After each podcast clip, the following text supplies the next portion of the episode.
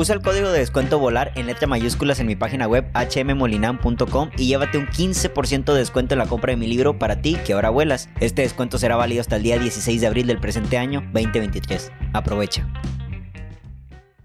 Hola, ¿qué tal? Bienvenidos todos a otro episodio de su podcast No me crean tanto. Estamos aquí en el cuarto amarillo y en esta ocasión traemos a un artista, a un amigo, a un compositor también de tus propias canciones, ¿verdad? Así es, orgullosamente no la heredense y en este caso Leo Pérez, bienvenido. Muchas gracias. Este, digo, eh, gracias por la invitación. Antes que todo, Héctor Mario, sabes que admiro bastante tu trabajo y que, pues digo, hemos coincidido a lo largo de algunos años y saber que estamos creciendo en un, en un área relativamente parecida y que nos podemos entender, como estamos platicando hace rato, me es muy chido y me es este, un honor estar aquí acompañándote en este proyecto. Sí, no, claro, o sea, obviamente cuando empecé a estructurar todo lo de los podcasts dije, bueno, Leo tiene que ser una de las personas, este, sobre todo ahí en la familia, claramente siempre que hablo de Leo o algo, el chavo que toca bien la guitarra, ¿no? sí. O cositas que a lo mejor vamos a ir tocando un poquito más, este, a fondo. Eh, en sí no es el tema tal cual lo que, a lo que nos estamos dedicando, pero algo que se deslinda que es en este caso la crítica de los demás. Claro. Previo a todo eso me gustaría que me dijeras, este, un poco a qué se dedica Leo, qué hace Leo exactamente.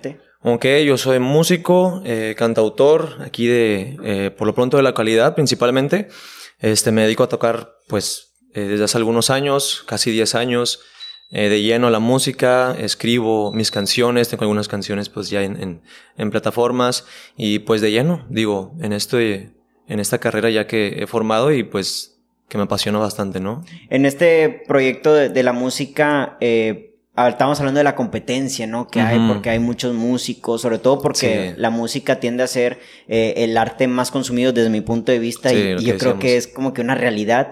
¿Cómo, cómo, te adaptas a este sistema en el cual sabes que no eres el único, pero también, pues como todos buscamos sobresalir? Sí, creo que eh, sí es un tema, digo, hasta la fecha eh, no tengo, por ejemplo, muchos seguidores en TikTok y eso, pero abrir TikTok y al menos mi algoritmo me arroja una millonada cantidad de personas que están buscando abrirse camino, cantando y con voces increíbles todos, este, pues te deja esa imagen de hay mucha demanda. Pero creo que al final del día, si tienes algo que decir eh, desde lo vocal, o sea, si tienes una marca, un, un, un, timbre como atractivo, aunque no sea a lo mejor la voz más talentosa o más habilidosa, creo que eso marca mucho más este, y ni se diga al momento, hablando de la composición, si tienes algo que decir componiendo y aunque no tengas una voz eh, eh, espectacular, creo que dejas mucha más huella, atraes mucha más gente, eh, generas una marca, pues al final del día es una marca, ¿no? La diferencia.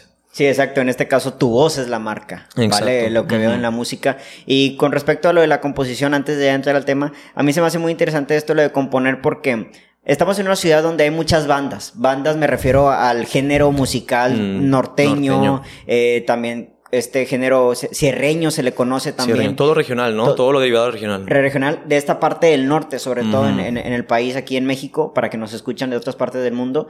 Eh, me doy cuenta que hay muchas bandas que simplemente van y tocan válido los covers, ¿no? Canciones. Y muy pocos artistas, yo se lo he dicho a mis amigos artistas que son un par, güey, y te invito a componer tus propias canciones, ¿sabes? Porque ir a cantar lo que otros cantan está bien, así empezamos todos, mm, ¿sabes? En cierto punto. Pero al momento de querer sacar otras cosas, hacer otras cosas distintas, todos sabemos que tienes que sacar tus propias canciones. Totalmente. ¿Cómo, es esa parte de componer? Es, es muy curiosa porque como lo dices, al menos yo empecé y digo, hasta la fecha me dedico Em, a, hacer, a cantar covers, a cantar presentaciones, a hacer eh, de, cierta forma entretenimiento musical, ¿no? Este, y eh, cuando ahora que pues tengo pocos años, tres años aproximadamente que empecé a sacar mis canciones y que he invertido, invertido más tiempo en mi música, en mis composiciones, me he dado de topes eh, con la pared porque es cambiar totalmente tu chip de voy a trabajar, tengo eventos, tengo que aprenderme covers, tengo que ser así, a tengo que sentarme a invertir mi tiempo y mente a crear algo eh, desde mí, ¿no? Y eso implica buscar tu voz, buscar tus letras, buscar tus ritmos, buscar todo de ti, que no, pues es nuevo, ¿no? De alguna manera. Y es, es, es, es bien entretenido, es bien, bien, interesante hacerlo, ¿eh? Es muy interesante. Sí, es más interesante que, que aprenderte los acordes de una canción ya hecha. Claro, sí, no, no, no. Y bueno, ajá. A ver. Sí, digo, y ni se diga porque pues ahora es, siento yo que es muy fácil la, la, la, la popularidad en las canciones, como estábamos hablando del reggaetón y todo eso, creo que ahorita ya es muy sencillo la musicalidad dentro de eso y se pierde cierto jugo al momento de como que querer experimentar con la música y demás. Si te enfocas nada más en sacar las nuevas canciones, y en sacar los nuevos covers y buscar ese tipo de, de ambiente, creo que sí se pierde cierta musicalidad que a la hora de componer de alguna manera te lo pide, te lo exige. Vale, entiendo, entiendo, entiendo. Ya hablando prácticamente de tu carrera como, como cantante y también de mi carrera como escritor, nos topamos con una cuestión que es en este caso la opinión de los demás, que es el tema central de este podcast y que pues yo creo que, que, que, puede, puede irnos muy bien en esta plática, ¿vale? Hablamos mucho de que cuando uno inicia el proyecto, cuando tiene el, el, proyecto en la idea, yo me atrevería a decir que uno de los principales miedos es el qué dirán, ¿sabes? Y es un miedo desde mi punto de vista inconsciente, no es que realmente te sientes en la cama y ¿qué van a decir de mí? Sino que realmente es como que un miedo fantasma que no se ve, no se observa, pero que inconscientemente está ahí porque justamente uno de los principales búsquedas del ser humano es el éxito y la contraparte es el fracaso. Y el fracaso lo tomamos mucho como en este caso no poder agradarle a, agradarle a los demás, la opinión de nuestros cercanos, las críticas, cosas que vamos a ir hablando en el podcast. Dentro de este tema de las críticas, de la opinión de los demás, ¿cuál es ese primer este, paso que dio Leo Pérez para poder decir, pues a la madre de todo esto no soy yo? ¿O cómo fue más bien ese proceso, vale? Sí, creo que, digo, a mí me ayudó mucho que como, pues digo, como nos conocimos fue cantando en la iglesia. Entonces me ayudó mucho el hecho de saber que no era a mí a quien veían. En este caso, cuando vas a una iglesia y cantas en la iglesia, pues tu canto va dirigido a, pues a una asamblea, en este caso, ¿no? A la misa, eh, a las oraciones y demás. Por ende, no te voltean a ver a ti. Y me sirvió mucho porque pude experimentar en saber qué es cantar frente a un micrófono sin que me estuvieran prestando atención a mí. Ya cuando entré a cantar, pues en, en, restaurantes o eventos sociales y vi que ya estaban dando, mm, pues dando un pago por mí, sí fue que dije, ala, pues ahora sí es, soy yo, ¿no? Al que están viendo, soy yo el que están gustando y me sentí muy comprometido y a la vez sí me daba mucho miedo el qué van a decir, eh, como que no me lo creía del todo a la vez, eran, eran varias cosas que sí, sí, sí afectaban dentro de ese miedo para cantar y que es muy diferente a cantar en la iglesia, pero pues no queda de otra más que pues lanzarte, o sea, si realmente te apasiona, hacerlo. O sea. Entonces me podría decir que el primer paso para poder acercarte a la opinión de los demás es estar justamente en un entorno donde claramente tu composición, tu expresión no es la parte central del mismo entorno. O sea, no es lo mismo decir que si hubieras ido ya directamente a un bar a tocar donde ya todos están viendo. En este caso tú fuiste a un lugar ¿vale? por elección propia en donde tú no eras el centro, sino el fondo, por así decirlo. Exactamente. Digo, a mí me ayudó mucho, pero creo que si eh, me pides si podría dar un consejo al respecto, sería, em, creo que buscar eh, tu, eh, ser muy crítico contigo y ser em, objetivo con lo que estás haciendo, con lo que estás dando. Si estás cantando, aunque seas primerizo, aunque seas novato, eh, ser objetivo, eh, si te vas a aprender una canción, aprendértela bien, como que echarle ganas, si ya, si ya lo estás haciendo, creo que hacerlo bien, para que un poquito el qué dirán quede un poquito abajo, porque ya tienes algo bien hecho, ¿no? Algo ya bien ensayado, bien este, practicado, y que pues bueno, ¿qué van a decir de algo que estuve enseñando? Pues ya fue lo mejor que pude dar, ¿no? Exacto. ¿Cuáles son esos paradigmas? Yo te voy a compartir uno antes de, escuchar tu respuesta. ¿Cuáles son esos paradigmas que nos topamos por el cual la opinión de los demás es tan importante? Yo mi punto de vista es de que ahora con las redes sociales, Leo, este, todos ponemos lo mejor de nosotros. O sea, las redes sociales, tú, tú entras al Instagram de cualquier persona y prácticamente está la boda, está el recibimiento del título, está el día que se casó, está el día de la playa, está, o sea, en tu, en tu perfil, en mi perfil, está todo lo bueno, ¿no? Y justamente cuando uno va empezando un proyecto artístico, un proyecto de emprendimiento, lo que sea, pues comúnmente hay muchos errores, ¿no? Yo estoy casi seguro que tus primeras canciones no suenan tan bien como ahora, ¿sabes?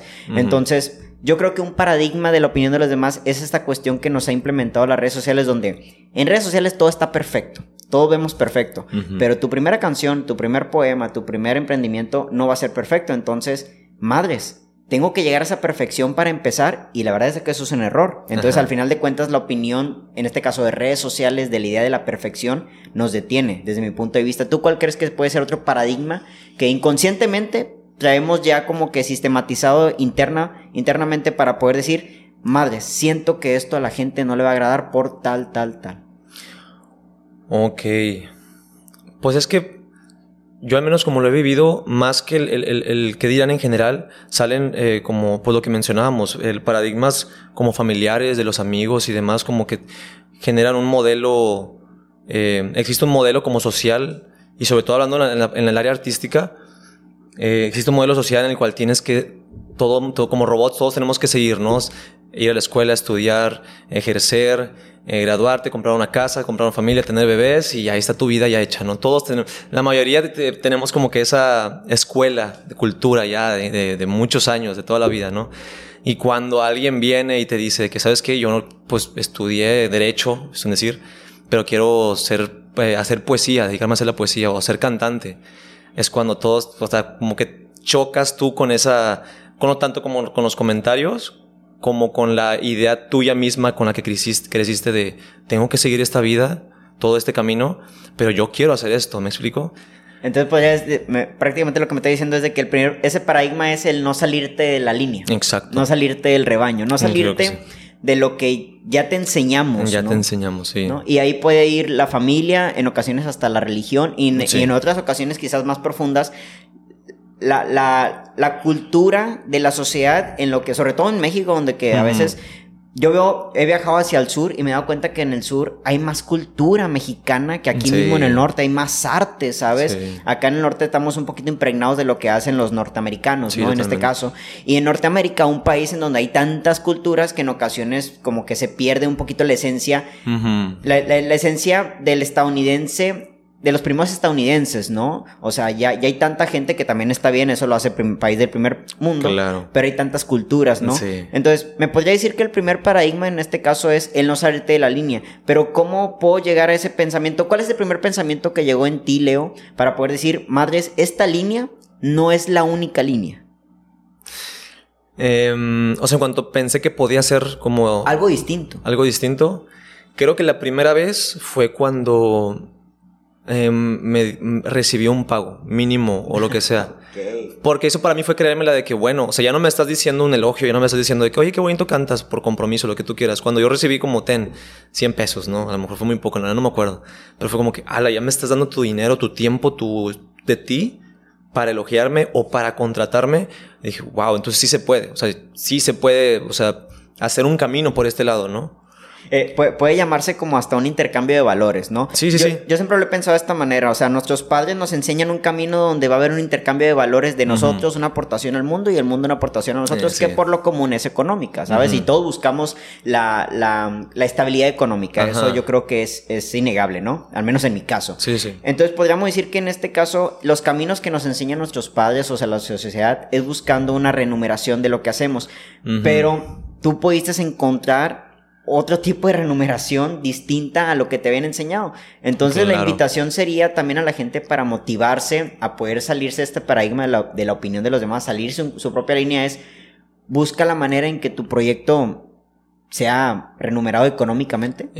Mm, creo que, que, no buscar eso, porque al final del día terminas haciendo lo mismo que, que verlo como trabajo y creo que hay una, tiene que haber un balance entre, sobre todo en algo artístico, entre, bueno, si voy a vivir de esto, pues obviamente necesito dinero para vivir de esto, pero también es en enfocar tu tiempo y o sea, tu trabajo en, en hacer la pasión que, que, es al final del día. Empezaste esto por pasión. Supongo que tú también, por ejemplo, tú, Héctor Mario, empezaste a escribir por pasión, porque te apasionó y viste un futuro de alguna manera, ¿no? Para mí fue eso, más que el hecho de decir, ay, voy a ganar dinero. Fue el hecho de, de, ver eso como un... Me, ya, ya, ya hay algo más que solamente un, cantar bonito, que, que, que, que, me dijeran, ¿no? O sea, como que un elogio de palabras o como algo así, ya ver que estaba recibiendo algo a cambio, como tú dices, un intercambio, fue cuando le dio un resignificado, al menos fue mi experiencia, ¿no? Un resignificado de, bueno, ya me lo creo, ya puedo hacerlo. Fue algo para mí, algo personal, ¿no? Que el, hecho de creérmelo, que era capaz de hacer algo y que, em, pues bueno, o sea, sí, así. ¿Tú, tú, tú no crees que la, en este caso, hablando de, de esto que puntualmente, ¿Tú crees que entonces muchas de las veces la gente, la opinión de los demás tiende a ser positiva cuando ven que estamos, digo, va a sonar un poquito absurdo, pero tal parece que sí es, tal parece que la gente nos empieza a creer cuando vengan, ven, ven que estamos generando ganancias. Digo, absurdo en el sentido de que en ocasiones puede ser muy bueno hacer haciendo algo y no necesariamente recibas esa cuestión económica, pero yo también muchas de las veces, sobre todo en este tema familiar, hubo gente que me creyó hasta que yo empecé a generar dinero. Totalmente. ¿Sabes? Y es un poco complicado. ¿Cómo lidiar con esa idea en la cual probablemente mucha gente ahorita está eligiendo un trabajo, una carrera, nada más por esto? ¿sabes? Porque solo así me van a creer. ¿Hasta qué punto nuestro valor es más por lo que creamos o por lo que ganamos? Generamos, sí. Mm.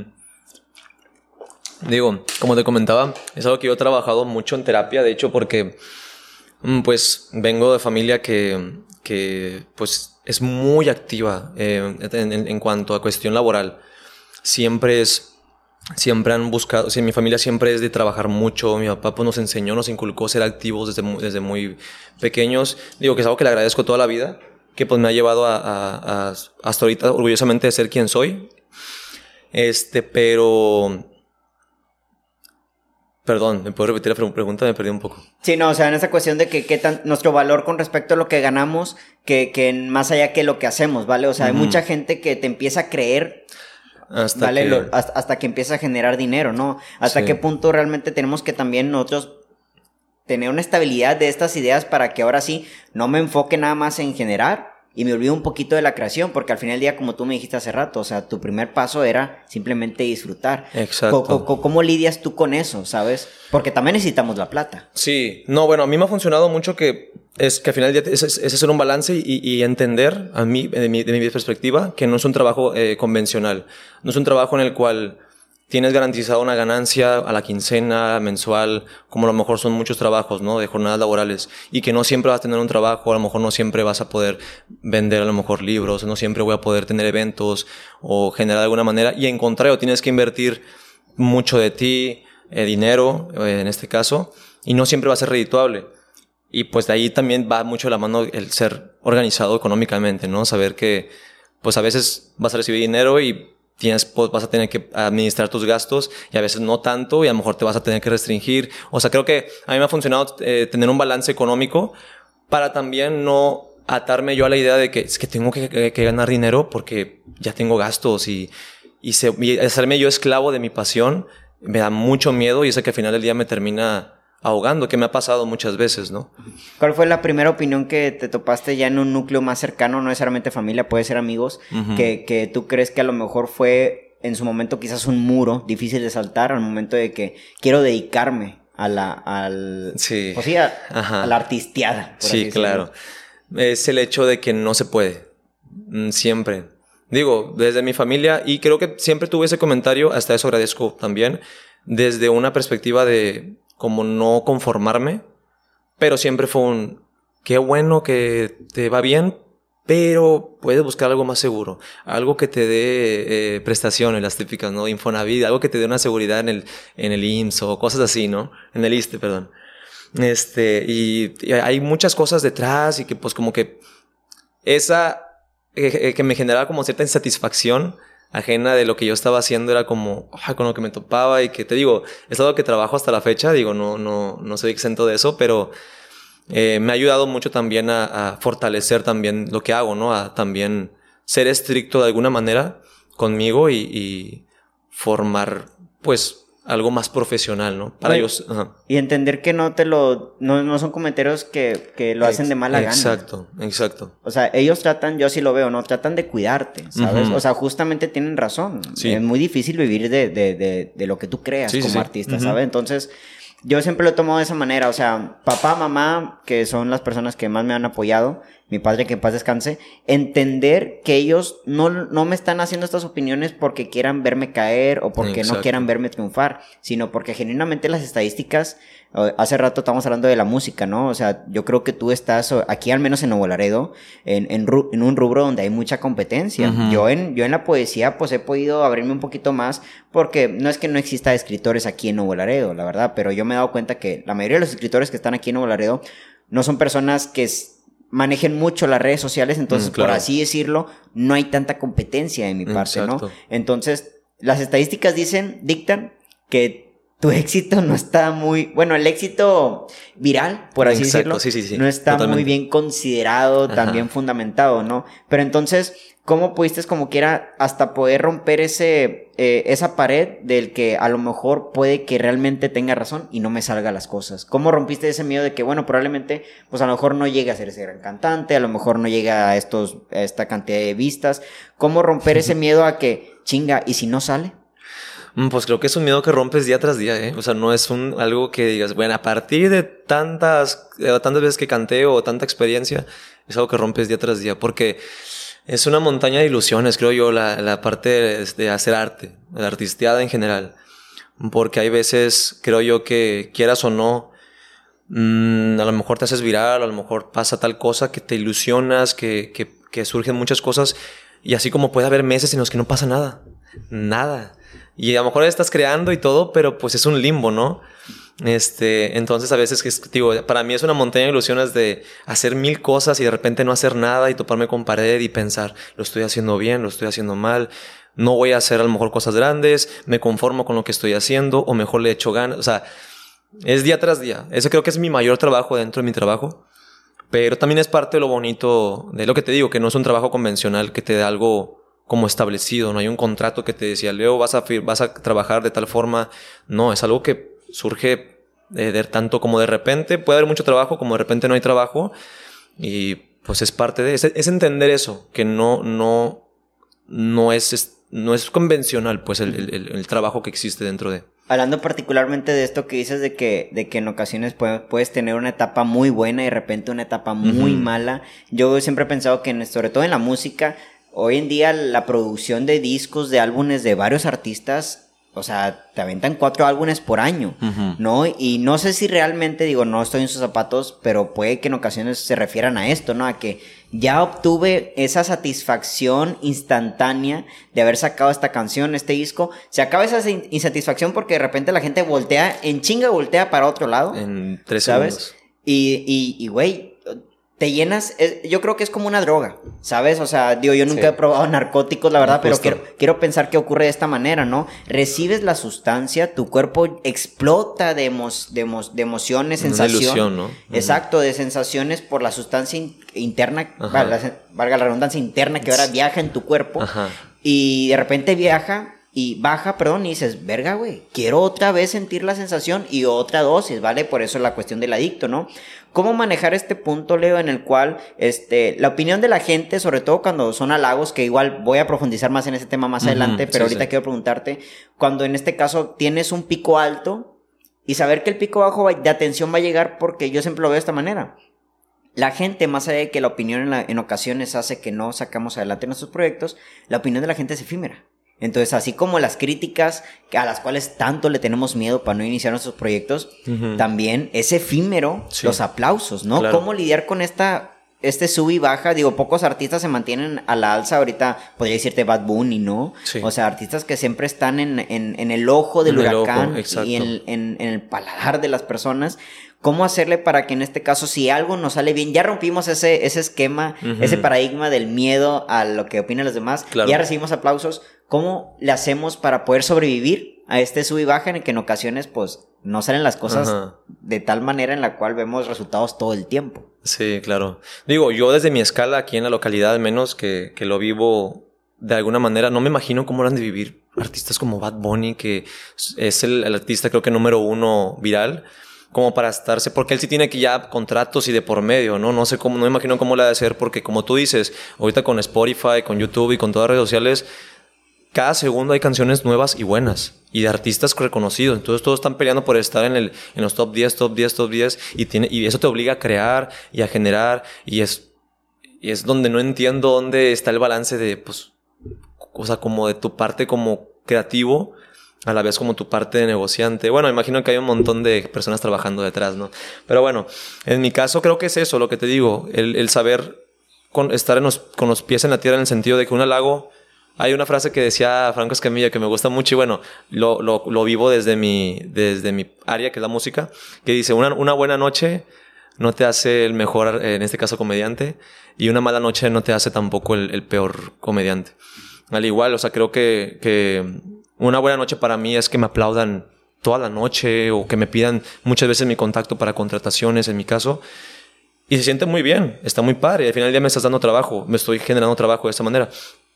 Pero a veces, hay inclusive veces que me siento insatisfecho con mi trabajo, aun cuando me lo aplaudieron. Y hay veces que me voy sin ningún solo comentario, la gente ni me peló y me sentí súper satisfecho con mi trabajo. Entonces te digo, creo que es simplemente ser crítico con tu trabajo Em, y, saber, bueno, a mí me ha funcionado, pues, eh, saber este, ser profesional al respecto y entender que pues no siempre hay buenos ratos y no siempre depende de ti. En el caso mío, que te digo que no soy alguien que da shows por música eh, aún todavía de mis autorías y demás, eh, mi expectativa es muy distinta y al menos yo he sabido manejarla de que, bueno, no siempre depende de mi, mi, mi ¿cómo se dice? Mi performance, mi, mi show, no en este caso, ¿no? Este, porque al final del día la gente no siempre va a verme a mí. Va a disfrutar a lo mejor una cena o si me contratan para una fiesta, para una boda, la gente va a la boda. Yo soy el que está cantando. Si me aplauden, qué bendición, qué bonito, qué chido, para eso trabajé, pero Em, pues es como que saber estar parado donde estás, ¿no? No dejarte llevar por un buen elogio, ni tampoco por una crítica, digo, el mismo con el caso contrario, ¿no? Sí, dos puntos muy interesantes. Primero, entender que hasta tu propia creación ni siquiera es la parte, o sea, tú no eres ni siquiera la parte central desde la perspectiva del otro. En este caso, ah, van a escuchar tu música. Vaya, no van a escucharte a ti. O sea, no, no sé si la, la, gente entiende esta división que quiero hacer. O sea, yo cuando escribo un poema, o sea, la gente no es que, ay, Héctor Mario, es que ah, el poema, ¿sabes? Hay un, no me acuerdo si es justamente Octavio Paz o Jaime Sabines que dice que al momento de que yo digo un poema, el poema ya está lejos de mí. La gente agarra el poema y lo lee con su propia voz. José Emilio Pacheco tiene un poema en donde habla de esto de que tú ahorita me estás leyendo con tu propia voz. O sea, ni siquiera, y esto es sobre todo ya dirigiéndonos otra vez al tema principal, o sea, la opinión de la gente con tu creación, con lo que estás haciendo, ni siquiera es hacia ti, ¿sabes? Ellos van a espejearse con lo que estás haciendo, acuñárselos y tú quedas en segundo plano. O sea, la, Bad Bunny es el artista más consumido hoy en día, pero en sí, en sí, la gente es de quien en sus canciones se encuentra el recuerdo de otra persona. Exacto. O de otro momento. Ajá. ¿Sabes? Y escucho esta canción porque me genera sensaciones y emociones. Totalmente. Que vamos para allá ahorita justamente en las emociones. Y otra cosa que hablaste, si te pregunto, dices que mantener los pies en el suelo. ¿Cuáles son esas herramientas mentales o quizás sí puede haber físicas que usa Leo Pérez para poder tener los pies en el suelo ante quizás una crítica o un halago o este pico del que estamos hablando no te estabilice o no te haga perder, ahora sí, perder los pies del suelo? Bueno, creo que, en mi caso, este, me es lo que te, te, digo, lo de ser, tener un ojo crítico en respecto a ti. Em, yo, yo soy muy exigente conmigo y también es parte de lo que, pues bueno, yo lo trabajo mucho en terapia, que tampoco es muy sano, tampoco ser muy exigente contigo en esta área, pero a mí me sirve mucho el, el, ser objetivo conmigo mismo si estoy cantando, saber qué es lo que estoy haciendo y saber estar enfocado en dar algo profesional, en mi caso, este, o algo en lo que he trabajado, no ser pues vale madres con lo que estoy dando, ¿no? O sea, yo trato de cuidar mucho eso. Más que el hecho de cómo me veo en imagen y demás, trato de, si ya estoy trabajando, es que suene bien. Y no hablo solamente de que me vea bien o de que se escuche bien mi voz, sino que todo en conjunto suene bien, que se escuche algo presentable. Si yo en mi ojo crítico, que pues he adquirido en, en algunos años, lo que tú quieras, este, para mí eso está bien.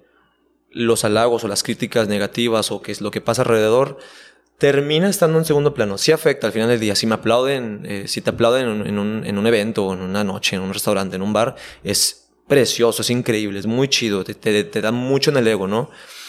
Pero si tú sabes que estás haciendo un buen trabajo, también es como, bueno, no me aplaudieron, pero lo estoy haciendo bien.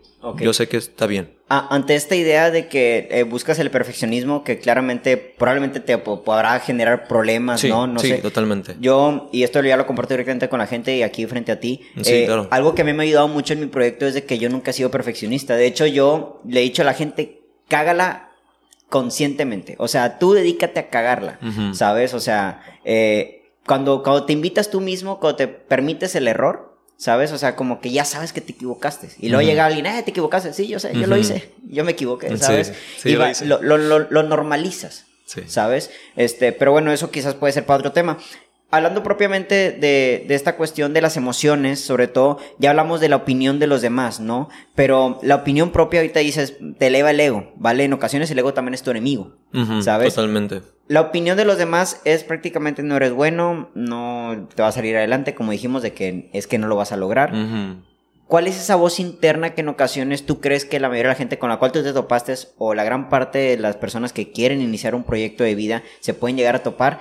Pero que son opiniones propias, ¿no? Porque también hay una eh, sobre todo dije hace rato sobre identificación de lo que estamos haciendo, ¿no? Yo siempre lo he propuesto de esta manera, no eres de lo que haces.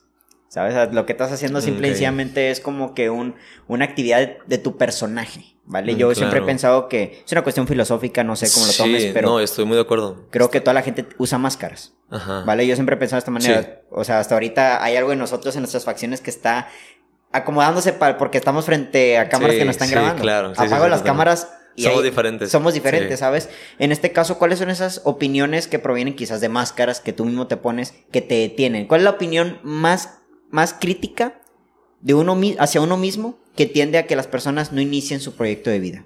Yo creo que esa máscara todo la formamos de diferente forma, ¿no? O sea, creo que son voces o máscaras que formamos a raíz de lo que vimos creciendo en nuestra familia, nuestros amigos. Háblese de inseguridades, de... Por ejemplo, a mí me afecta mucho una insuficiencia, sentirme insuficiente en el sentido de cantando, que no fui a lo mejor suficientemente bueno, no fui suficientemente eh, apto para tal cosa o, si me invitan a ciertos eventos, lucho con esa voz, ¿no? Pero que te interrumpa. Eh, eh, ¿En base a qué? Digo, para mí eres, cantas con madre, güey, la verdad, y toca, chingón. ¿En base a qué te fijas tú para poder decir no soy tan bueno? Yo te diría prácticamente en mi caso de poesía de que ocasiones escribo un poema y no me gusta es porque veo el poema de un gran poeta que yo admiro y, y comparo. ¿Vale? En tu caso, ¿qué es? ¿En qué te basas para poder decir no soy tan bueno? Sí, bueno, de la mano van las comparaciones que al final del día, para juzgar que eres bueno o no en base a una comparación, también es sentirte tú suficiente, ¿no? Creo que va un poco de la mano. Pero, pues creo yo, te digo que son issues ya míos de la familia, es el hecho de que a lo mejor crecí con el crecí, crecí vaya con la idea, perdón, de que no, no se puede, entonces la música no es suficiente, eh, tal cosa no es suficiente, o sea, yo por ende llego a un punto en que, bueno, a lo mejor leo todo lo que haga no, va a ser suficiente jamás. ¿Me explico? Te digo, son issues con los que trabajo que, pues bueno, eh, al final del día eh, son, son cuestión como personales y que al final del día es lo que te digo, cada uno tiene su voz interna, ¿no? Su diablito y que le habla y que le atormenta al momento de estar enfrente de un público. En tu caso, a lo mejor te atormenta al momento de publicar una, una poesía que te estás abriendo y decir como que, ay, pues no sé, ¿no? Siento yo que es, que es algo muy íntimo. La, la, la, suficiencia, vaya, eh, se me están ocurriendo varios temas con lo que está diciendo, ¿sabes? Pero esto era la insuficiencia. ¿Tú crees que, digo, yo, yo a lo mejor me estoy reflejando, ¿verdad? Pero ¿tú crees que a lo mejor tenga que ver con una cuestión monetaria, ¿vale? Porque en, en, ocasiones, supongamos que el día de mañana sacas una canción y un cabrón llega y te dice, te compro la canción por un millón de dólares. Vale, ya está tu vida resuelta económicamente, ¿vale? Pregunto, Leo, volvería a sentir insatisfacción al momento de que canta en algún restaurante, o sea, pregunto, mm, ¿sabes? Porque yo, yo, yo creo que yo creo que en ocasiones le llamamos insuficiencia al poco a la poca producción económica de lo que estamos haciendo, que a su vez no refleja la calidad de lo que estás haciendo. ¿A qué voy con esto, no? O sea, genuinamente Tú puedes escribir una buena, muy buena canción con una gran calidad y a lo mejor ni siquiera así recibir la cantidad que te haga sentir que renumeraste de buena manera y ahora sí te sientes estancado, ¿no? Justo. ¿Tú qué crees que sea en este caso la, la, la, comparación que hacemos nosotros los seres humanos para sentirnos insuficientes con lo que hacemos? ¿Tú crees que es lo económico? ¿Crees que es alguna otra cosa? Creo que va mucho a lo económico, porque te digo, al final del día, pues digo, vivimos, vivimos en un, sin entrar en ese tema, pero como que en un país muy capitalista, en un sistema muy capitalista. En un sistema totalmente capitalista. Ajá, totalmente capitalista, entonces todo se rige en base al valor que te da el dinero. No tanto por el dinero, sino porque tú vales según lo que ganas, ¿no? Entonces, eso importa demasiado y desde el punto en que, pues, la mayoría de las personas, creo yo, me atrevo a decir que venimos de una eh, programación de, vuelvo a lo mismo, crecer, escuela, estudiar, generar. te dedicas, generar. Entonces, eso va eso creo que te genera pues a veces pues ciertos issues, te digo, en mi caso es insuficiencia y, y, pues te digo, es algo que trabajo y que pues también sé, también sé que estoy parado dentro de un cuadro de pues a veces tengo ciertos rasgos como de insuficiencia o de inseguridad que no me define tampoco yo como personaje, como tú dices, sé también que cuando me paro frente a cantar o que estoy hablando aquí, soy otra persona a lo mejor de alguna manera distinta, como por Ship, pero son voces que nunca se van y que creo que, que te digo, vuelvo, vuelvo, lo mismo, que cada uno las trae desde su familia o desde, desde ciertas cosas, ¿no? Entonces, vale, a ver. Ajá, no sé si. ¿Podríamos decir entonces que el miedo al que dirán es en realidad un miedo al no generar? Al no generar. Puede ser. Podría ser, ¿no? Sí, podría ser, totalmente cualquier cabrón que está allá afuera generando con cualquier tipo de actividad, aunque sea ilícita, en, su entorno recibe aplausos y en ocasiones hasta tiende a ser este un, ejemplo de vida, ¿no? Ah, mira, este hizo, consiguió esto haciendo esto. Entonces, digo, suena muy duro, la verdad, pero en ocasiones el no generar, aunque estés contento con lo que haces, puede hacer que a lo mejor nunca llegues a tener pareja. Totalmente. Nunca llegues a, tener ese viaje a la playa. Nunca llegues a tener ese teléfono. Nunca llegues a tener una casa. Digo, estamos en la generación donde difícilmente vamos a tener una, casa. Ya sé. Pero entonces. cómo lo voy a hacer. Entonces. sí, sí, güey. Eso será para otro podcast. Entonces podríamos decir que prácticamente. Vaya, es algo que me despertó ahorita, pero. La opinión de los demás está más dirigida a no satisfacer este día de generar como quizás lo hacen los demás. Sí, no está pasado. De hecho, por ejemplo, a mí me pasa mucho que siempre me preguntan, ¿qué onda cuando no, no, o sea, pues sí, pues no saben ni quién soy ni nada? Es como, ¿qué onda, este, a qué te dedicas? No, pues a la música. Y como pues realmente me dedico de lleno a la música, es como, ah, qué padre, y les platico un poco y luego, ¿y qué más haces? O sea, ¿no tienes un trabajo ya es como que seguro o algo así? Y es como, pues no, a veces digo como que no, me va muy bien, no hacen decir. O a veces digo, no, pues trabajo a veces en la oficina con mi papá, ¿no? Ya para como acolchonar esa, ese, ese comentario. Pero regularmente es el que va acompañado de, ay, ¿qué más haces? Aparte de, no sé si te pasa igual a ti en el caso de la poesía, de que, ah, no sé, soy escritor o soy poeta. Ay, ¿qué onda? ¿Qué más haces? Sí, yo me he topado, digo, me he topado con lo mismo, pero agregándole este comentario es de que me doy cuenta que las personas no cuestionan, ¿sabes? O sea, si tú me dices aquí en Nuevo Laredo, para que nos escuchan, vivimos en frontera y somos una ciudad que está abastecido de trabajos que operan en la cuestión eh, fronteriza, ¿no? Eh, tenemos agencias aduanales a millón, ¿sabes? O sea, aquí en Obrario si quieres salir adelante, probablemente por ahí es el asunto, ¿no? Entonces, me he dado cuenta de que muchas personas Oye, ¿a qué te dedicas? Trabajo en una aduana. Ya. Y se acabó la, la, pregunta. Ya no te pregunto más. Ya no te pregunto ni cuánto gano. Eh, y ni siquiera te pregunto si eres feliz con lo que haces, ¿sabes? Exacto. Y tal parece que a la gente le, ahora otra vez, volviendo al tema, o sea, a la gente le, le, preocupa más si estás generando con lo que haces a que si eres feliz con lo que, haces. Eres feliz con lo que haces. En vez de preguntar, digo, eh, sería la primera pregunta, ¿a qué te dedicas? Cantante. Oye, si eres feliz. O sea, oye, ¿a qué te dedicas? Operador de trailers. ¿Y eres feliz? ¿Sabes? Entonces, podría ser Leo que la opinión de los demás está más basado a lo que hacemos que a la sensación que obtenemos con lo que hacemos. Sí, creo que también va, de la mano, por ejemplo, ahorita diciéndole de esas preguntas, que como a sentirse, yo lo veo mucho que cuando siento que me preguntan, a veces, en vez de verlo como una manera agresiva de, ah, a lo mejor la música qué, ¿no? O en tu caso, a lo mejor, escritor qué, ¿qué haces? Es una manera también de como quererse sentir, este, como... ¿Validado? No validado, sino como que tiene algo en común contigo. Y pues si digo, soy músico, pues no tiene nada en común a lo mejor mucha gente conmigo en decir, ah, ya sé, que sé un poco de qué trata. En cambio, si le dices, soy de agente banal, ah, ya sé, ok, ya me identifico contigo de alguna manera, ¿no? Al final del día creo que para ejercer una conversación siempre buscas algo en común, ¿no? Es lo que he aprendido de que, por ejemplo, ah, está caliente el día, ¿no? Sí, está bien caliente. Un match, ya. Hicimos un match de que coincidimos en que está caliente el día. O de que, no sé, cosas así. Sí, e, el ser humano, lo he visto de esta manera, una cuestión psicológica, busca la familiaridad. Exacto. Hasta cuando nos enamoramos de alguien, iniciamos una relación, buscamos una cierta familiaridad. Obviamente hay que cuestionar de que desde, dónde nos estamos familiarizando para elegir a la pareja, ¿no? Eh, en, esta cuestión de buscar la familiarización, es ahí donde la gente saca de onda cuando se dedican a cosas que ellos nunca quizás tengan a alguien alrededor que se dedique a lo mismo. Pero vuelvo a lo mismo, ¿no? Entonces, la opinión de los demás es tan importante para nosotros porque creemos que a lo mejor más allá de que somos felices o no con lo que hacemos, que probablemente yo creo que ha de haber una cierta plenitud cuando tú estás tocando y yo cuando estoy escribiendo. Exacto. Nos cuestionamos de, no, de lo de nuestro no porque somos felices o no, sino porque, puta, güey, estaré generando.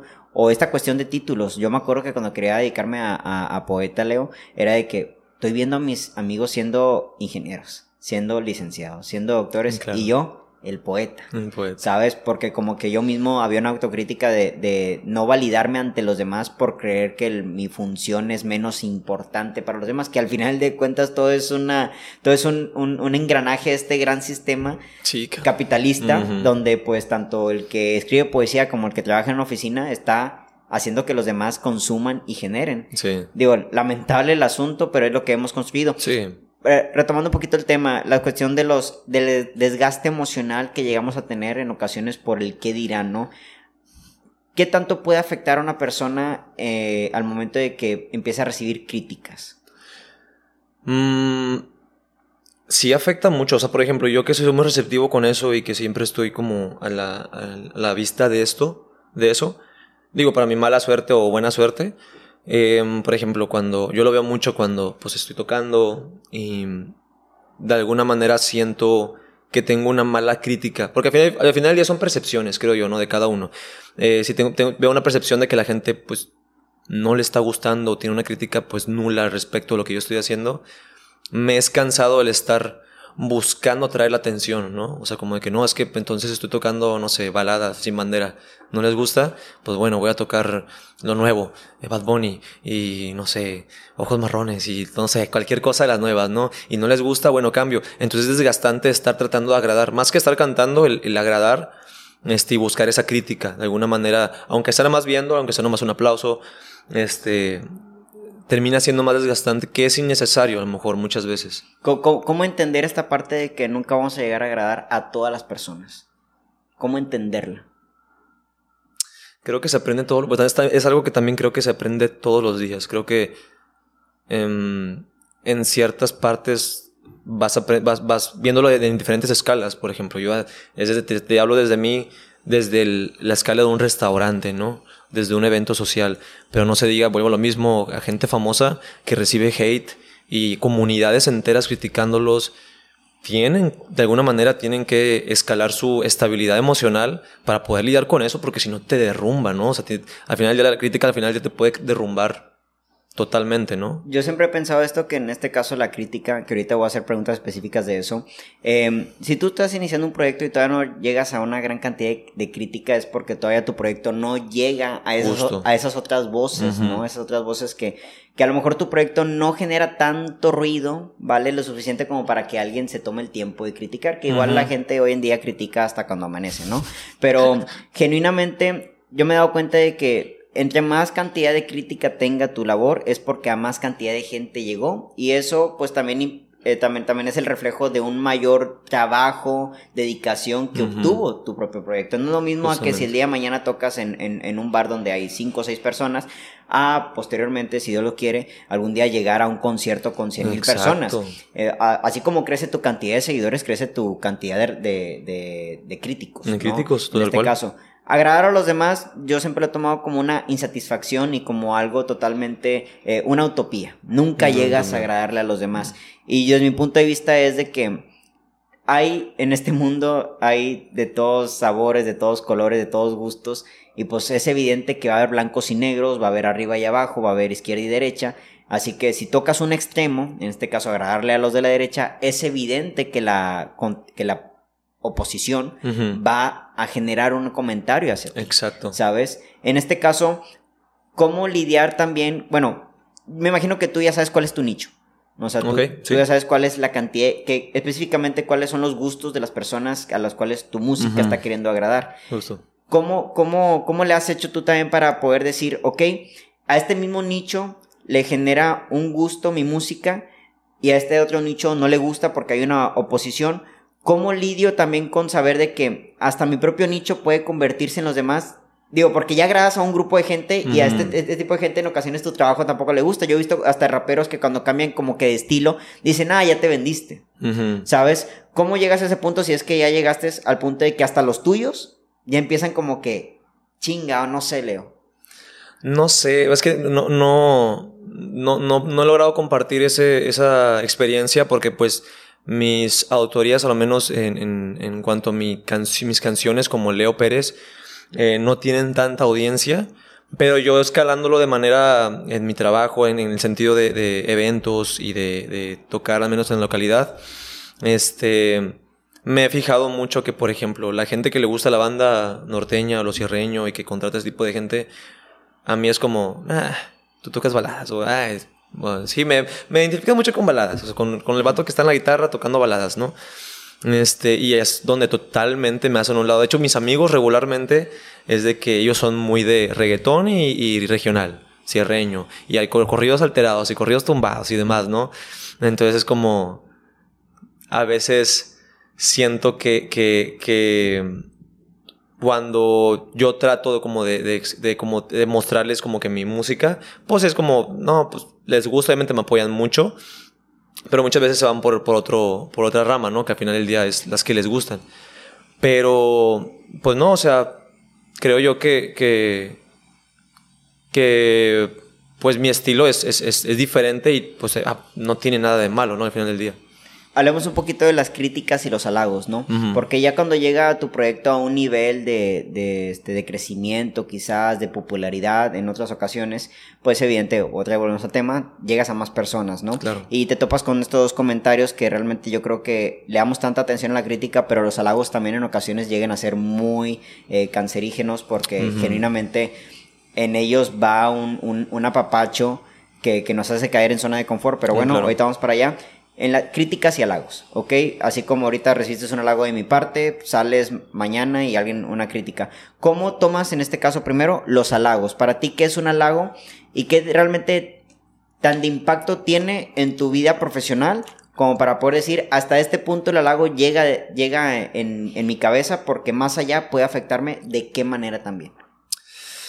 Mira, en mi caso, eh, digo, a lo mejor hay gente de, tus oyentes que pueda sentirse identificado. Volviendo a lo mismo, que yo soy muy exigente conmigo mismo, que no me ha ayudado en, esta parte de los halagos, este, en el sentido de que cuando em, de tanto que me he exigido en, en, este corto, largo tiempo que he estado dedicándome a la música, cuando recibo un halago, por ejemplo, termino de cantar, me bajo, me dicen, oye, qué bonito cantaste para mí es como, ay, gracias. Pero en mi cabeza es como un, pues, así tenía que hacerlo, ¿me explico? O sea, es como un, tenía que hacerlo bien, ¿me explico? Porque es que bueno que lo hice bien, pero gracias. O sea, digo gracias, pero pues era lo que tenía que hacer. En cambio, si recibo un mal comentario, también como puede ser un, ay, me, si me diste en el ego, como puede ser un, no es cierto, lo hice bien, ¿me explico? Entonces, eh, creo que, que yo no me dejo llevar para nada por los halagos menos a veces si viene la familia, digo que los quiero mucho a toda mi familia y todo, pero pues eh, entiendo mala parte de que pues van a apoyarme mucho en mi proyecto y todo.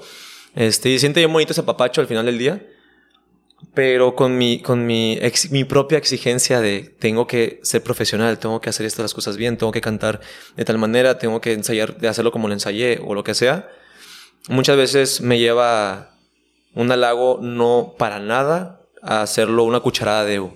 Ok, oyes, quisiera entrar un poquito más con este tema porque lo que yo puedo identificar, igual si me equivoco pido disculpas, sí, sí, que, que, que, quizás, y llega, me ha llegado a pasar no tanto, yo creo que mis problemas son otros y me gustaría algún día compartirlos en algún otro podcast, pero en este caso puede ser esta parte en la cual no te sientes merecido. ¿Vale? de, de, de, de, los premios. Digo, porque eh, hubo personas en mi vida muy cercanas que llegaron a pasar este proceso en el cual siento que, que, lo que estoy recibiendo no lo merezco. Y como no lo siento que no lo merezco, no, no, no armonizo con ello, ¿no? Es como si el día de mañana llega una persona a tu vida. Supongamos, esta es una posición, o sea, su posición, no hablo directamente de ti, otra persona, ¿no? Llega una persona a la vida de esta otra persona que siente que no merece buenas personas en su vida, llega una buena persona y como cree que no merece una buena persona, quizás sus comportamientos, sus acciones no van en línea al cuidado o al mantener a esa persona en su vida porque me hace bien, no la merezco, entonces tiendo a alejarme, tiendo a apartarme. En este caso la cuestión del merecimiento, de no, del sentir que no te sientes merecido. Exacto. ¿Qué tanto puede llegar a afectar? ¿Sabes? Porque en este caso una, una, un, halago pues obviamente es bueno, ¿sabes? O sea, porque yo en este caso cuando tomo un halago me lo creo más. Oye, está chingando tu poesía. Ah, soy bien verga. Sí, sí, sí, sí, claro. Soy una chingonada, entonces voy a seguir haciendo esto. Exacto, sí, sí, sí. ¿Sabes? ¿Qué tanto puede afectar la idea de no sentirte merecedor de buenos comentarios, de aplausos? ¿Qué tanto puede afectar? O sea, ¿hasta qué punto afecta? Sí, no, no, afecta mucho. Y digo, yo lo digo esto desde mi postura y me ha afectado muchísimo. O sea, em, va de la mano con muchas inseguridades, va de la mano con, con muchas caídas, este, muchas depresiones, eh, periodos depresivos que he tenido a lo largo de mi vida. Este, pero sí afecta pero sí es muy bonito, digo, al final del día se siente muy chido recibir halagos, significa que estás haciendo las cosas bien al final del día. Este, y pues, pues nada, es lo que hablábamos también de lo de hace, hace rato y que iba de lo que me estabas comentando que querías hablar, de lo, de lo del em, síndrome, del impostor, ¿verdad? que es este, que no te sientes eh, merecedor de lo que estás recibiendo muchas veces y es creo que es muy común, muy común por, por, y creo que son cuestiones ya personales de cada uno, tendrá sus razones para no sentirse merecedor, pero al final del día, pues la, la, gente o las demás personas te ven de distinta forma como tú te ves y es ahí donde cambia tu óptica, ¿no? De lo que tú estás haciendo. Yo siempre he pensado que la parte importante del síndrome del impostor es porque en este caso tú llegas a recibir un halago o un premio con respecto a lo que estás haciendo, pero volteas a un lado y ves que alguien que tú admiras y que a lo mejor sientes que hace mejor las cosas no está recibiendo lo mismo. Entonces, madres, yo soy un farsante, ¿sabes? Porque hay personas mejores que no están logrando lo que yo. Claro. Y yo creo que eso tiene que ver con, yo lo divido en dos partes, Leo, ¿no? La capacidad creativa del talento. ¿Vale? O sea, todo tiene una parte creativa en el cual tu talento puede ser muy bueno cantando, puede ser muy bueno escribiendo, pero hay otra parte también de trabajo que es que a veces la gente no ve, que tiene que ver con buscar la manera en llegar a más personas, poder eh, hacerte cosas como las que ves en ah, este caso, los micrófonos y todo eso. Seguramente va a haber alguien aquí en Nuevo Laredo que quizás pueda ser mejor comunicando, haciendo preguntas o entrevistas que yo. En este caso, puede que en este caso, solo en este caso, ¿vale? Es, es, hipotético porque no conozco a otra, otra persona directamente que, haga podcast. Eh, bueno, no, sí conozco, hace poco me entrevistó a alguien. Este, creer que quizás nada más porque no soy tan bueno como ellos, no lo merezco cuando en realidad digo, güey, espérate, güey, tú tienes un trabajo detrás de todo esto para que puedas llegar a más personas y tener a personas como ahora enfrente de mí, personas como tú, Leo, que también confieren a un éxito, ¿sabes? Yo creo que el síndrome del impostor está muy alimentado por creer que, por nada más fijarnos en esta parte en la cual no soy tan bueno como el otro, pero lo estás haciendo mejor, que es muy distinto. Ser muy bueno en una cosa, seguramente va a haber mejores futbolistas que Messi, seguramente hay mejores futbolistas que Ronaldo. Pero ellos lo hacen mejor porque en su momento, en este caso del papá de Messi, quiero pensar, buscó la manera de que su hijo llegara a los ojos de estas personas, ¿no? Hay personas que son muy buenas, pero no salen de su trinchera y nunca llegan a esos, a esos ojos, ¿no? Entonces, el síndrome del impostor, de la cuestión del farsante, ¿a ti te ha tocado? Sí, sí, sí, en ese sentido, te digo, creo que va mucho también de la mano con lo de compararse mucho, ¿no? Creo que cuando ves a alguien como modelo, como ídolo que pues todos tenemos al final del día y creo que es parte de referencias. Sí, referencias, que es muy importante, pero cuando te cuando llega un punto en que estás, estás recibiendo a lo mejor muchas muchas cosas buenas por lo que haces y te ves a la vez de que no, pues si no soy este vato, o sea, no soy tal persona, no, no soy merecedor, o sea, a lo mejor él sí porque no tengo su talento, pero me explico, creo que va mucho de la mano con eso este, y, y, sí me ha pasado, sí me pasa de, ti digo, eh, pues muy seguido en realidad. Este, y, y, digo, también creo que va de la mano con muchas cucharadas de autoestima, ¿no? Sobre todo. Sobre todo no comparar los procesos. ¿Sabes? Yo creo que hoy en día estamos en la generación en la cual muchos jóvenes, se, se y, gracias a las redes sociales, se comparan mucho con otras personas. Mira, este ya se está casando a, tal edad, ¿no? Y, y va de la mano con lo que dices. Creo que, creo que no significa que seas mejor que otro. Simplemente que, pues, a lo mejor tú estás llamando una atención que, el, que, todo se prestó para que en tu caso a lo mejor te hiciste viral más rápido que otro que lleva más tiempo haciéndolo. Creo que no siempre significa que seas mejor, simplemente que el tiempo y el universo y todo se acomodó para que eh, sea tu momento. A lo mejor después va a, va a servir a otra persona que lleva menos tiempo que tú y es como, ¿qué onda, no? Pero creo que para todos hay de alguna manera, ¿no? Y tarde o temprano, si estás trabajando constantemente en mejorar y ser de alguna manera eh, que llegues gente, la gente lo va a ver y la gente lo va a compartir y lo, la gente se va a servir de alguna manera, no viéndolo de esa forma. Sí, no, e, es muy ambiguo, ¿no? sí, es muy ambiguo. Es, muy ambiguo el tema del destino, del universo. Sí. Pero, válgame, en mis creencias yo sí creo que hay una fuerza eh, por encima que cada vez le he ido cambiando, no tanto para que me funcione a mí, sino porque me doy cuenta de ciertas cosas que pasan en mi vida, en la cual creo, creo que sí llega, llega a haber una atracción de, en reflejo de lo que hay, pasa en tu interior con el mundo, que al final de cuentas sí llegan esas oportunidades, sí llegan esas personas como en tiempos gemelos, ¿sabes? Como que quizás en este momento era el, era el, propicio para que Leo Pérez viniera a mi podcast y no antes y no después, ¿sabes? O sea, como que no sé si sea una resignificación de mi parte como para sacarle jugo a las cosas o el destino, por si Sí, claro. Sea A o sea B, lo importante es darnos cuenta de que las cosas, nosotros podemos sacarle el jugo a sí mismas y el síndrome del impostor está en contra de esta idea. En realidad, más que sacarle el jugo a las cosas, lo que hace el síndrome del impostor es llenarse Exacto. de los buenos halagos. Ahora, hablando propiamente de las críticas, Leo, y quiero hacerte una pregunta, sobre todo porque como artistas yo creo que nos hemos enfrentado.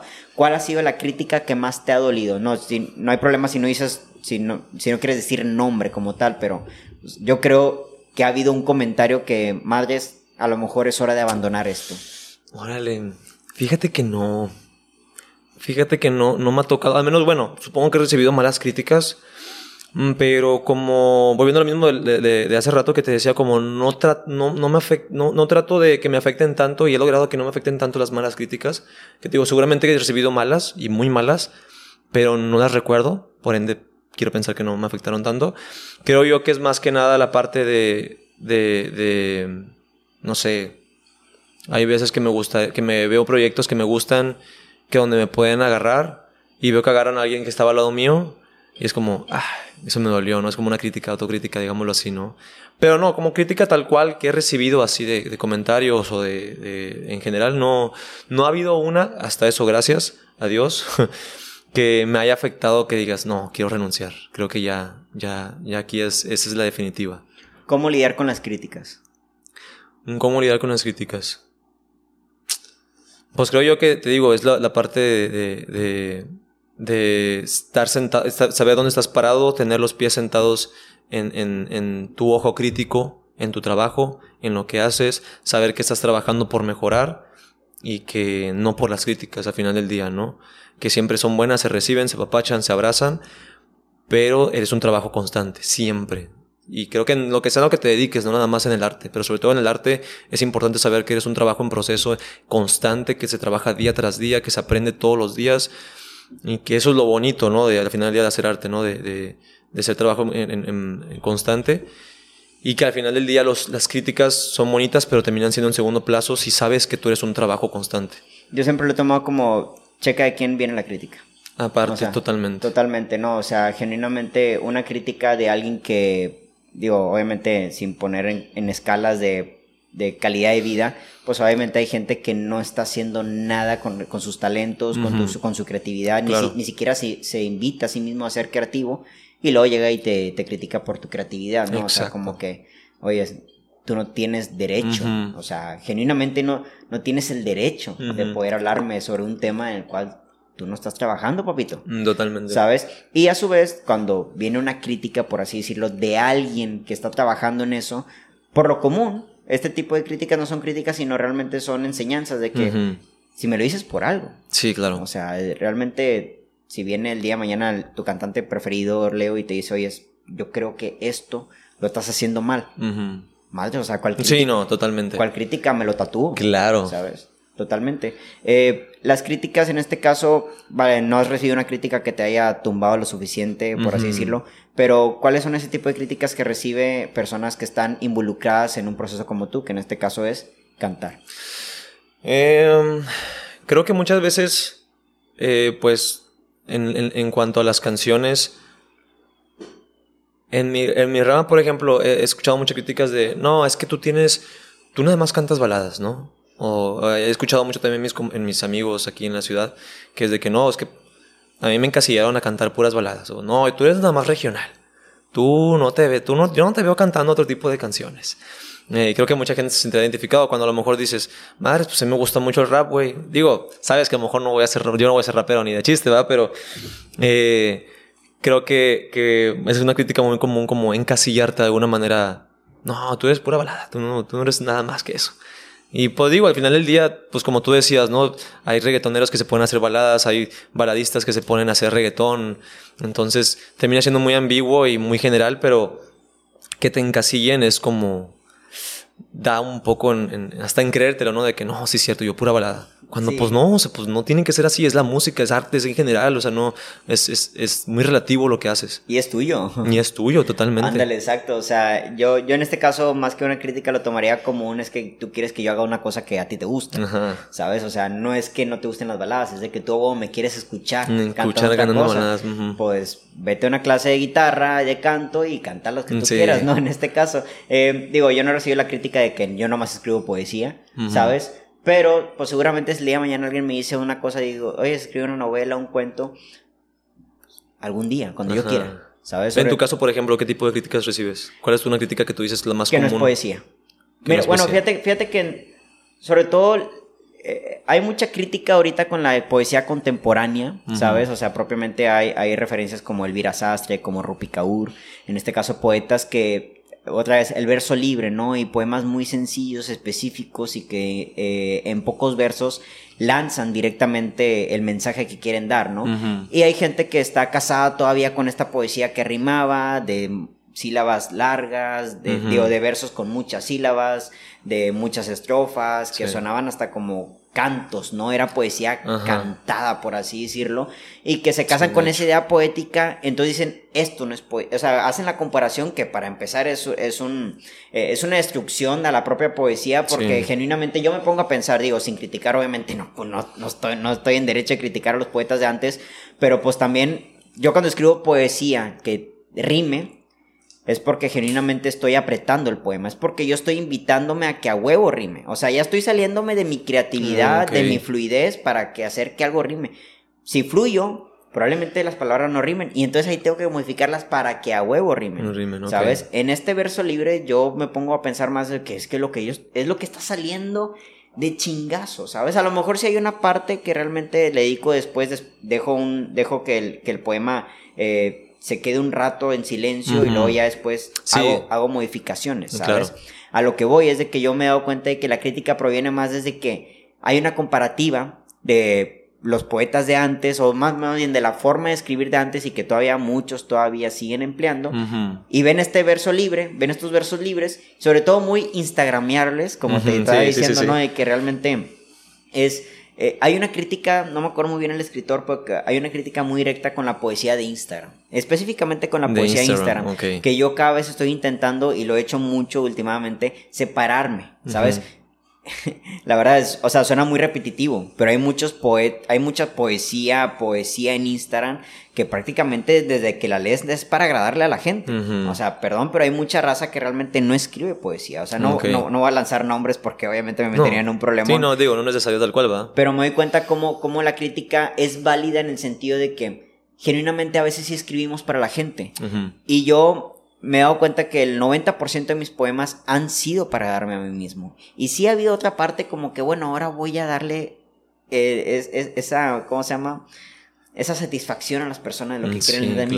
Pero es ahí donde realmente tu honestidad, si algo me he dado cuenta es de que la parte importante del arte es la honestidad. Exacto. Tú sé honesto con lo que me estás mostrando y ya vale verga, güey. Ya vale madre la técnica, vale madre el arte, vale madre lo que hiciste. Si dibujaste viejas encueradas, si dibujaste a vatos encuerados, si dibujaste a un vato matando a alguien. Eh, venía en el camino, venía una escuchando una canción de Biggie Smalls, de Big Notorious, que se llama este, Pensamientos Suicidas, se llama la canción, ¿no? Y, habla, habla de, que, de que su mamá hubiera preferido abortarlo porque este vato está en la calle drogándose, una canción muy cruda. Y digo, este vato es honesto. O sea, y aparte es un tipo, es un, Biggie Small, no sé si lo conozcas, es un tipo que estuvo inmerso, este, e, en las drogas, es uno de los raperos más importantes de la historia, fue justamente este el del problema con Tupac, eran los dos. Ah, ya, ya, sí, este, Big Notorious y, y, ah, Tupac. Ah, sí, cierto. Entonces, él, él vendía drogas desde muy pequeño, ¿no? Por así decirlo. Entonces, el tipo prácticamente está reflejando lo que en su vida vivió, ¿no? Y pensamientos suicidas. Murió muy joven. Entonces, esa crudeza y esas cosas que en ocasiones la gente así como que, ¿por qué estás escuchando eso? Eh, espérate, esto es honesto. En ocasiones a veces queremos el arte que está un poquito más acomodadito, más, ay, sí, aquí claro. ¿sabes? Pero bueno, eso quizás es, es, también, y eso probablemente podríamos decirlo que también va con la opinión de la gente con respecto a agradarle a los demás. Justo. Digo, yo lo he vivido en, en la, viendo las composiciones y viendo mi composición. Las primeras canciones creo yo que sí las moldeé mucho. Obviamente vienen mucho de mí, tienen muchísimo de mí pero sí las moldeé mucho para que sonara agradable, para que tuviera una frase que sonara, sonara tal cual, ¿no? Que fuera, que fuera como... Me acuerdo que usaban mucho la palabra, que, eh, bueno, instagramables, exactamente igual, nada más que en este caso tuiteables, no es lo mismo.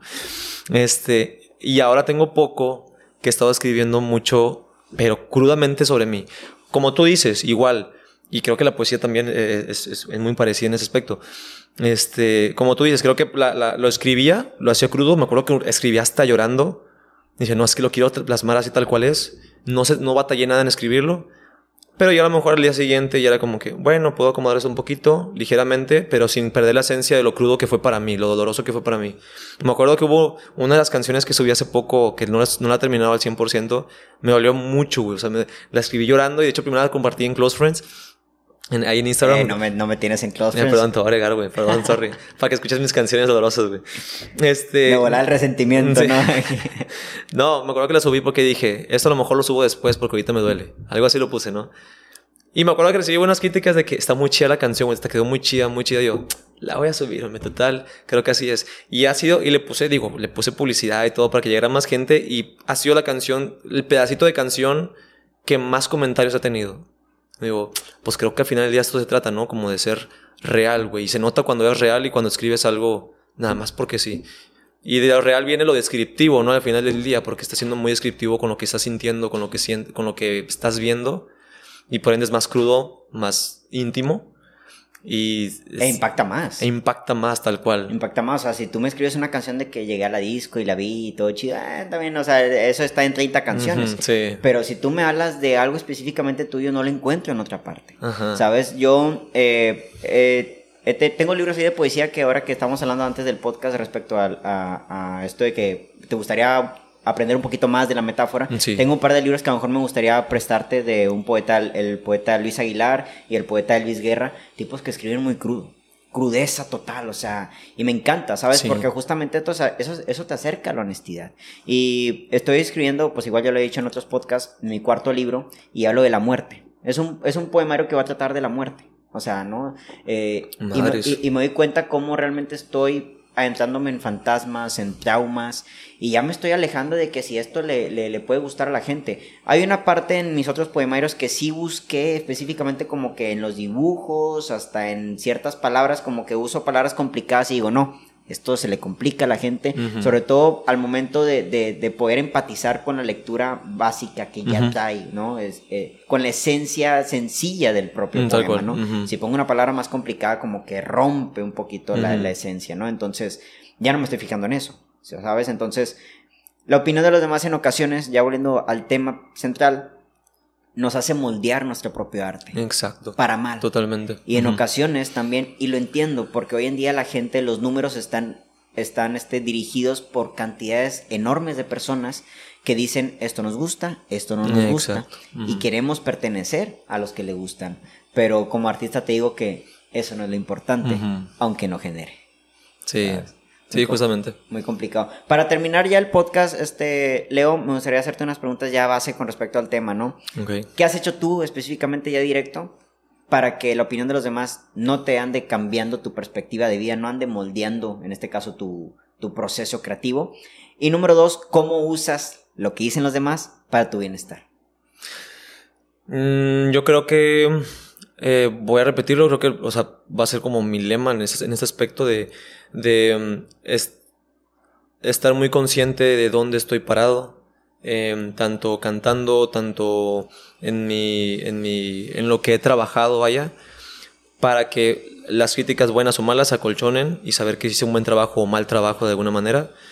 Este, y que, mm, pues bueno, al final del día las críticas buenas siempre te están dando un camino de que, bueno, si recibo una buena crítica o algo positivo de lo que hice, significa que estoy haciendo las cosas bien, ¿no? Entonces puedo irme por aquí y vas abriendo como un senderito de, un caminito que vas formando y que va al final del día haciendo tu carrera artística, ¿no?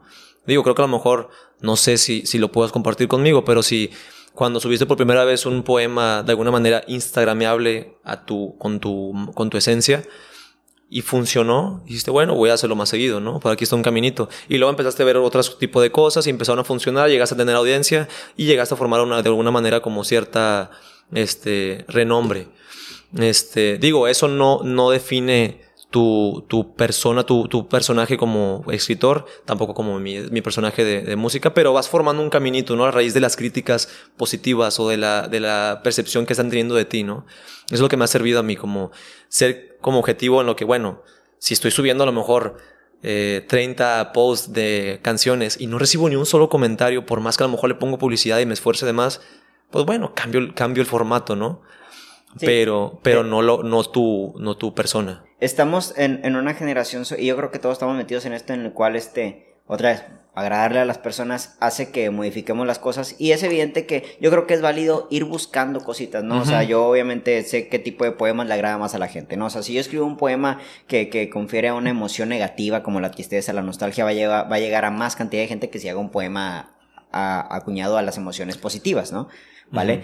Yo he aprendido eso, ¿sabes? Lo importante no es esta, este, esta, eh, este, este camino en el cual hoy escribo un poema nostálgico, mañana uno feliz, o tres nostálgico, pues No, claro. Sino realmente lo importante es saber que tienes que buscar un equilibrio entre lo que haces y lo que eres, porque al final de cuentas eso te genera más satisfacción. Esto de siempre darle lo que a la gente le gusta, puede llevarte a cuestiones realmente de insatisfacción. Mm, sí. De que algún día la gente se te vaya y ya no recibas las cantidades y ahora sí, ¿quién chingado soy? ¿O qué he hecho todo este tiempo de mi trabajo? Lo importante no es que no hagas eso que le guste a la gente, lo importante es saber que tú no eres eso que le gusta a la gente. Sí, creo que como tú dices, la palabra correcta es el balance, ¿no?